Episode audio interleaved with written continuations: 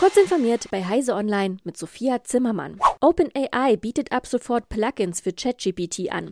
Damit lassen sich Apps von Drittanbietern in den KI-Chatbot integrieren. Das erweitert die Fähigkeiten der künstlichen Intelligenz deutlich, denn damit kann ChatGPT erstmals auf aktuelle Informationen aus dem Internet zurückgreifen. Bislang ist der Chatbot auf Daten bis Ende 2021 angewiesen, auf die er ursprünglich trainiert wurde. Die Plugins werden zunächst im Rahmen eines Alpha-Tests nur eingeschränkt verfügbar sein. Interessenten an einer Integration in eigene Apps werden auf eine Warteliste verwiesen. OpenAI hat mit einer Reihe von Entwicklern aber bereits Plugins umgesetzt, wie das Unternehmen mitteilte. Dazu gehören Expedia, Kayak, Klarna, OpenTable, Shopify, Slack, Wolfram und Zapier. In der Verbrennerdebatte vor der EU-Kommission zeigt sich Bundesverkehrsminister Volker Wissing zuversichtlich, dass sein Gegenangebot zum Vorschlag der EU zu einer Lösung führt.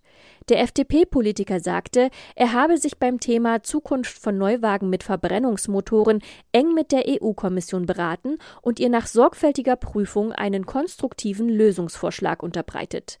Man gehe davon aus, dass damit nicht nur alle inhaltlichen, sondern auch die rechtlichen Fragen hinreichend beantwortet sind. Wissing fügte hinzu, der Genehmigung von neu zugelassenen Fahrzeugen mit Verbrennungsmotoren, die ausschließlich mit synthetischen Kraftstoffen betankt werden, sollte damit auch nach 2035 nichts mehr im Wege stehen.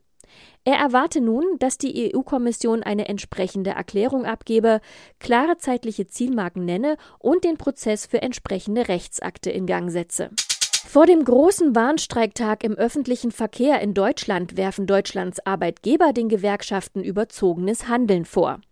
Wer so handele, handele unverhältnismäßig und gefährde die Akzeptanz für das Streikrecht, sagte der Hauptgeschäftsführer der Bundesvereinigung der deutschen Arbeitgeberverbände, Steffen Kampeter, der deutschen Presseagentur.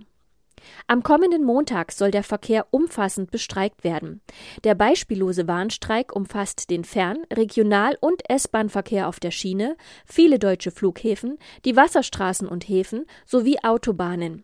Die Eisenbahn- und Verkehrsgewerkschaft EVG und Verdi kämpfen für mehr Einkommen in unterschiedlichen Tarifrunden. Am Sonntag werden die Uhren von 2 Uhr auf 3 Uhr auf die Sommerzeit vorgestellt. Eine große Mehrheit der Deutschen ist einer aktuellen Umfrage zufolge für die Abschaffung der Zeitumstellung.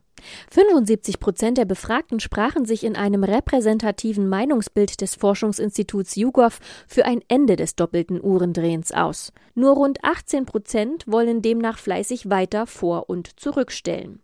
Die Deutschen sind auch im Vergleich mit sechs anderen europäischen Ländern am deutlichsten für die Abschaffung.